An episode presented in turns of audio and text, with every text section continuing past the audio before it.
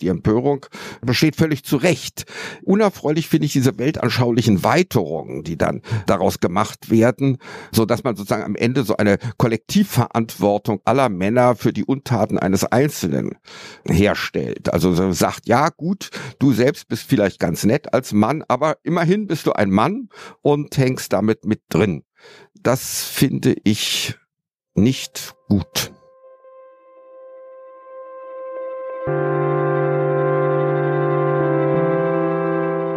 Die Geschichte hinter der Geschichte.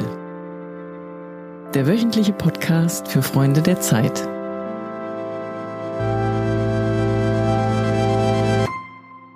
Herzlich willkommen, liebe Freundinnen und Freunde der Zeit, zu einer neuen Folge des Podcasts Die Geschichte hinter der Geschichte. Ich bin Caroline Würfel, Redakteurin bei Zeit Online und begrüße heute den Feuilleton-Redakteur Jens Jessen. Diesmal wollen wir nicht über eine Geschichte aus der aktuellen Ausgabe sprechen, sondern noch einmal auf eine turbulente vergangene Woche zurückblicken und auf die Diskussionen, die der Text von Jens Jessen, der bedrohte Mann, ausgelöst hat. Wir sind per Telefon miteinander verbunden. Er sitzt in unserem Haus in Hamburg. Ich am Askanischen Platz hier in Berlin. Falls es also ein bisschen knistert, liegt es an der Entfernung. Guten Morgen, Herr Jessen. Guten Morgen, Frau Würfel. Wie haben Sie die vergangenen Tage erlebt? Geht es Ihnen gut? Mir geht es gut, ja. Ich bin soweit ganz, ganz munter. Aber ich ahne, worauf Ihre Frage zielt und die zielt natürlich auf die Reaktionen auf den erwähnten Artikel und was sich da sozusagen in den Welten von Twitter und Facebook abgespielt hat, war natürlich wild, aber gehorcht auch so bestimmten Gesetzen der Netzkommunikation, die ich vielleicht nicht extrem gut kenne, aber in Umrissen, so dass mich das jetzt auch nicht erschreckt hat. Ähm, kluge und interessante Leserbriefe habe ich bekommen, ähm, mit denen ich eigentlich sehr zufrieden bin. Aber es gibt Reaktionen, die mich irritiert haben, weil sie äh, sich eigentlich nicht auf das bezogen haben, was ich geschrieben habe, sondern die haben sich auf etwas bezogen, was sich die Diskutanten vorgestellt haben. Vielleicht fassen wir noch mal kurz zusammen, worum es in dem Text ging. Es war ein Wutausbruch, der mit der MeToo-Debatte abrechnet, weil es ihrer Meinung nach bei der Debatte nicht mehr um Gleichberechtigung geht, sondern um den Triumph eines totalitären Feminismus. Warum wollten Sie diesen Text unbedingt schreiben? Und vor allem, was mich interessieren würde, war das ein Text, den Sie vielleicht schon seit Monaten im Kopf hatten und der sich dann, wie das ja manchmal so ist, von selbst im Kopf immer weitergeschrieben hat, bis es dann soweit war, dass Sie gesagt haben, jetzt muss der endlich raus? Nein, so war es nicht. Eben bestimmte Gedanken und äh, bestimmte Motive meiner Kritik schwirrten in meinem Kopf herum und wie ich so bin, habe ich dir auch weiträumig mitgeteilt. Eben und schließlich hat äh, mich unsere stellvertretende Chefredakteurin Sabine Rückert aufgefordert, das zu schreiben. Und dann eben wie immer bei solchen Geschichten, die länger sind und auch auf dem Titel der Zeit erscheinen, haben natürlich dann viele Leute daran auch noch so ein bisschen mitgeschrieben und mitredigiert. Also ich würde sagen, es enthält zu drei Vierteln meine ursprünglichen Gedanken und Antriebe und der Rest, einschließlich natürlich der Titelei, ist ein Ergebnis von kollektiver Mitarbeit. Sind Sie denn einer der Männer, den Sie da beschreiben? Schämen Sie sich? Wissen Sie, also philosophisch gesprochen nicht, da weise ich das strikt zurück, aber im, im, alltagspsychologisch ja schon.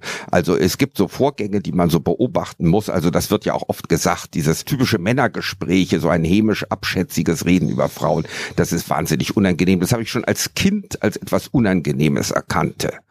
Und dann gibt es natürlich diese verwahrlosten Welten so in, man muss leider sagen, so in den, bei den Bühnen und in den Fernsehproduktionsfirmen im ich habe das mal, als ich in meiner Münchner Zeit aus der Nähe betrachten konnte, im, bemerkt, was da so läuft. Also insofern waren diese abscheulichen Geschichten, die jetzt über Dieter Wedel herausgekommen sind, für mich gar keine Überraschung. Ich habe sogar mal ein Buch darüber geschrieben, einen kleinen Roman, der eben von dieser Welt sexueller Einschüchterung und Übergriffe beim Fernsehen handelt. Sie haben ja gerade schon gesagt, dass vor allen Dingen, also Sie teilweise so ein bisschen irritiert waren von ein paar Kritiken, die Sie ereilt haben auf Twitter und auf Facebook. Auch das haben Sie schon erwähnt. Ging es ja am Wochenende und Ende letzter Woche ja wirklich heiß her. zum einen lesen Sie diese ganzen Kommentare und zum anderen ärgert einen das, wenn vor allen Dingen, es waren ja auch zum Teil Journalisten aus anderen großen Zeitungen, die dann gesagt haben, also was euch da eingefallen ist, wie geht man damit um? Ja, es ärgert mich. Ja klar, natürlich ist ja sinnlos zu bestreiten, dass es mich ärgert.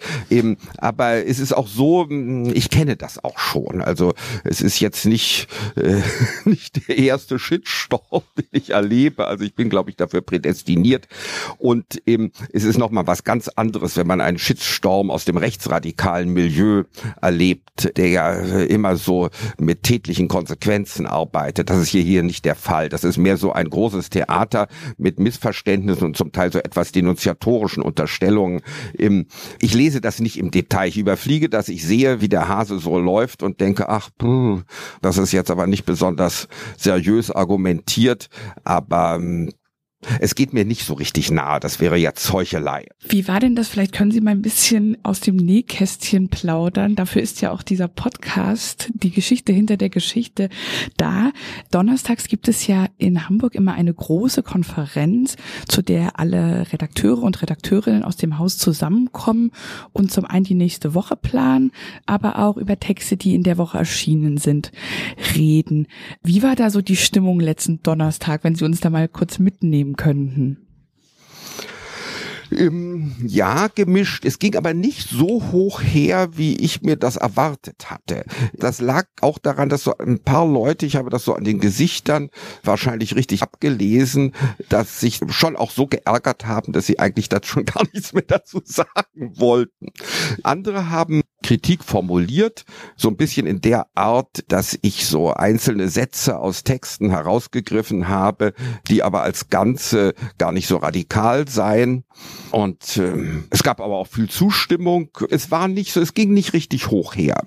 Ich habe mich dann verteidigt, indem ich sagte, ja, das stimmte. Ich hätte diese Belege so herauspräpariert, aber sie seien doch so radikal, dass sie durch einen gemäßigten Kontext eines gesamten Aufsatzes oder Buches nicht aufgefangen werden könnten. Die Zitate, die Sie da verwenden, die stammen ja zum Beispiel von einem Text, den die Journalistin Mareike Nieberding geschrieben hat und ein anderer Text von Anne Wiezurek, die ja damals auch den Aufschrei initiiert hatte. War das eigentlich eine Überlegung, vorher mit den beiden mal zu sprechen, beziehungsweise haben Sie den Kontakt zu den beiden gesucht? Nein, das habe ich nicht gemacht. Was hätten die sagen sollen? Sie haben es ja geschrieben. Und in dem Moment, wo man etwas schreibt und veröffentlicht, ist es im Umlauf. Das ist dann jetzt, ähm, also für die Wirkung der Sache dann relativ unerheblich, ob jemand sagt, das habe ich aber nicht so gemeint oder da bin ich übers Ziel hinausgeschossen. Das wäre auch unklug. Also ich halte es da mit Oscar Wilde, never explain, never excuse. Man muss dann schon zu dem stehen, was man gesagt hat. Im Übrigen hätte ich natürlich nicht irgendwelche irgendwelche Bemerkungen so einer gründlichen ideologiekritischen Analyse unterzogen, wenn sie völlig vereinzelt sind. Also der Diskurs, in dem das alles stattfindet, ist seit zehn Jahren bekannt. Und kommt ja ebenfalls bekanntermaßen im Wesentlichen aus den USA. Aber vielleicht sollte ich darauf hinweisen, dass eben es mir nicht vordringlich darum geht, zu, etwa zu behaupten, dass die unmittelbaren, die Faktenreaktionen der MeToo-Debatte irgendwie unrichtig, überzogen, falsch, also dass die Empörung übertrieben ist. Das finde ich überhaupt nicht. Die Empörung besteht völlig zu Recht. Unerfreulich finde ich diese weltanschaulichen Weiterungen, die dann daraus gemacht werden, so dass man sozusagen am Ende so eine Kollektivverantwortung aller Männer für die Untaten eines Einzelnen herstellt. Also sagt, sagt, ja gut, du selbst bist vielleicht ganz nett als Mann, aber immerhin bist du ein Mann und hängst damit mit drin. Das finde ich nicht gut. Ich glaube, woran man sich besonders gestoßen hat in ihrem Text, war ja vor allen Dingen dieser eine Absatz, der fragt, worauf wollen die Aktivistinnen der MeToo-Bewegung mit ihrem neuen feministischen Volkssturm hinaus, diesem Zusammentreiben und Einsperren aller Männer ins Lager der moralisch Minderwertigen. Dieser Vergleich mit einem Lager störte ja vor allen Dingen Kinder und Enkelkinder von Holocaust-Überlebenden. Warum war Ihnen dieser Vergleich wichtig und würden Sie den möglicherweise jetzt im Nachhinein ändern? wie ich schon sagte, never explain, never excuse. Aber ah ja. im, nein, warum habe ich das gemacht? Im, weil diese Idee, dass eben die, die kollektive Identität schwerer wiegt als das individuelle Verhalten eben eine Argumentationsfigur aus den totalitären Staaten des vorigen Jahrhunderts ist, wo es eben völlig, also es war gleichgültig, ob jedem was jemand tat, war er in der frühen Sowjetunion bürgerlicher oder adliger Herkunft, wurde er umgebracht oder ins Lager gebracht. Und das war auch egal natürlich, selbst in besonderem Maße egal, eben, um was für Individuen es sich bei Juden oder Zigeunern oder äh, Homosexuellen handelte. Ähm, es war der, die reine Kollektividentität reichte für die Verfolgung und Ermordung. Und eben dieser Gedanke der Kollektividentität und des Kollektivmakels ist natürlich eng verbunden mit der Lageridee. Ist Provokation, glauben Sie, ein gutes Mittel, um gesellschaftliche Debatten als Journalist anzustoßen? Das ist eine leider eine extrem kluge Frage. Im ich weiß es nicht. Sicher ist, dass wenn man sozusagen ruhig und ausgewogen und abwägend und sanft im Ton über Dinge schreibt, die Sachen gar nicht ankommen. Wenn man, die, das wird so hingenommen, alle sind zufrieden und ändern sich nicht oder denken über nichts neu nach. Wenn man dagegen den Lautstärkeregel so ein bisschen weiter aufdreht, wie ich es ja da getan habe, erzeugt man möglicherweise Widerstände und die Leute wollen abermals nicht neu nachdenken. Also das ist, das ist, das ist eine extrem wichtige Frage, die Sie stellen und ich habe darauf tatsächlich keine gute Antwort, sondern eher so ein bisschen nach einem sehr langen journalistischen Leben eben äh, dieses Gefühl, wie man es macht. Ist es falsch? Sie haben ja selber schon gesagt, das ist ja auch nicht das erste Mal, dass Sie Zielscheibe werden.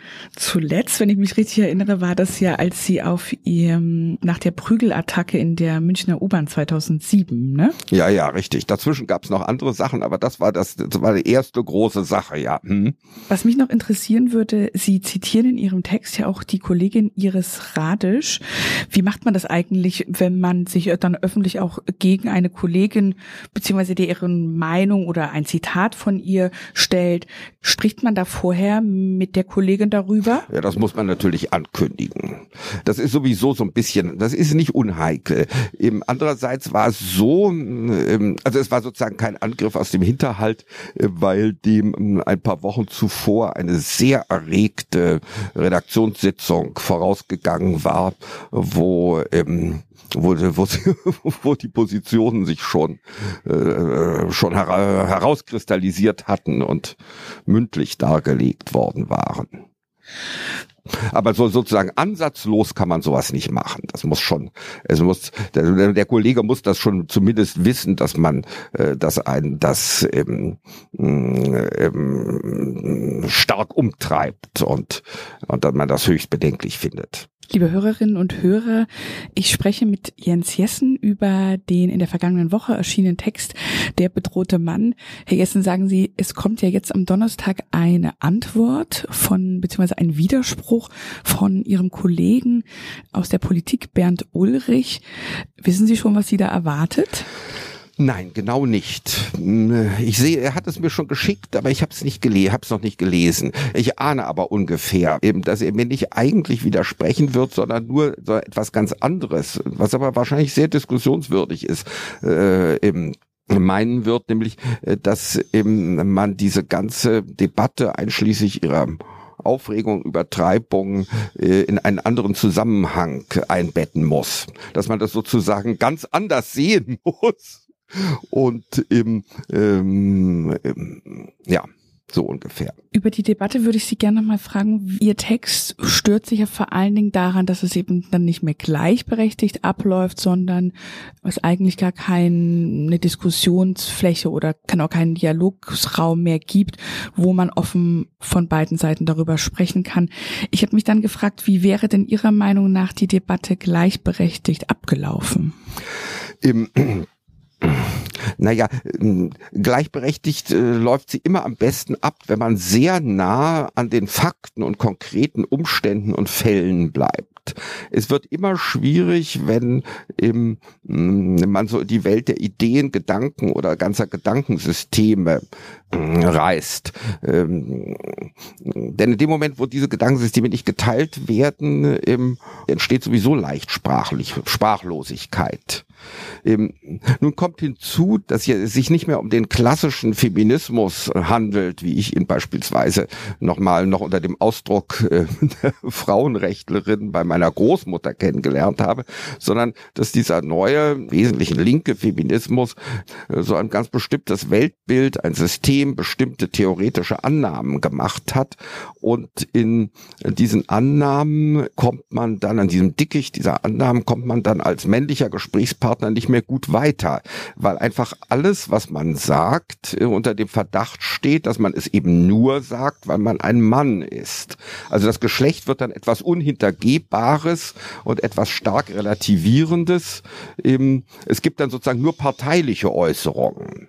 Da könnte man natürlich sagen, die Besonnenheit, die man dann sagen von den Frauen erwartet, die ist ja auch sehr viel erwartet, wenn man bedenkt, sie sagen, die Männer fühlen sich sozusagen ungerecht behandelt. Die Frauen haben sich aber auch sehr lange ungleich behandelt gefühlt. Sie schreiben da ja auch so schön, das eigene Geschlecht als unfair und als Art moralisches Willkürregiment vorkommt. Das würden ja vielleicht auch ein paar Frauen unterschreiben. Sehr, ja, selbstverständlich, klar. Sicher. Nur, es gibt auch diese Gedankenfigur zu sagen, ja gut, jetzt ist das nicht schön für euch Männer, aber für uns war es eben Jahrhunderte nicht schön. Jetzt drehen wir das mal um und ihr müsst das leiden. Ich, so, das kann man so sagen. Ich halte das nur nicht für, das kann man sogar legitim finden. Ich halte es nur nicht für nützlich und weiterführend, und wenn man sozusagen sagt, jetzt es gab Jahrhunderte das Unrecht A gegen B, jetzt setzen wir mal weitere Jahrhunderte des Unrechts B gegen A. Also die bloße historische Revanche ähm, führt zu keiner humanitären Gesellschaft, falls sie überhaupt gelingt. Man hat ja auch in Südafrika zum Beispiel nach dem Ende der Apartheid, ich sage jetzt auch etwas Ungerechtes, ähm, nach dem Ende der Apartheid nicht beschlossen, nunmehr alle Weißen in Homelands zu sperren. Also man müsste dann doch auch sagen, und ich glaube, dass das auch die Frauen gar nicht überanstrengt, äh, wir wollen eine bessere Gesellschaft, in der eben nicht das eine Geschlecht das andere versucht zu diskriminieren. Würden Sie sich als Feminist bezeichnen? Schon wieder so eine intelligente Frage. Ja, irgendwie schon. Und zwar, also jedenfalls, wenn Feminismus heißt, dass es um Gleichberechtigung geht, Diskriminierungsfreiheit, Gleichbezahlung auch, das finde ich ungeheuer wichtig. Also es wird ja auch in dieser MeToo-Debatte, das wird das werden die materiellen Grundlagen manchmal schlecht ausgeblendet. Also um solche Dinge ja, es würde, ich würde mich auch ein Feminist bezeichnen, wenn es darum geht, eben auf bestimmte Manieren zu achten, die es schon mal gegeben hat, die aber verfallen sind. Ich bin kein Feminist, wenn man sich damit sozusagen ein ganzes Gedankengebäude einkauft. Also das Problem in dieser Debatte ist ja auch, dass manchmal man schon als frauenfeindlich gilt, wenn man nicht ähm, das äh, neu feministische Theoriegebäude übernimmt. Also so ein bisschen so, als müsse man immer gleich in die Partei eintreten, wenn man etwas zur Verbesserung der Lage erreichen will. Lieber Herr Jessen, ich danke Ihnen sehr für dieses Gespräch. Vielen Dank, Frau Würfel. Es war mir ein Vergnügen. Liebe Hörerinnen und Hörer, das war der Podcast Die Geschichte hinter der Geschichte. Diese Woche mit dem Feuilleton-Redakteur Jens Jessen. Wenn Sie mehr Geschichten hinter den Geschichten hören wollen, abonnieren Sie uns unter www.freunde.zeit.de. Wir freuen uns auf nächste Woche. Tschüss.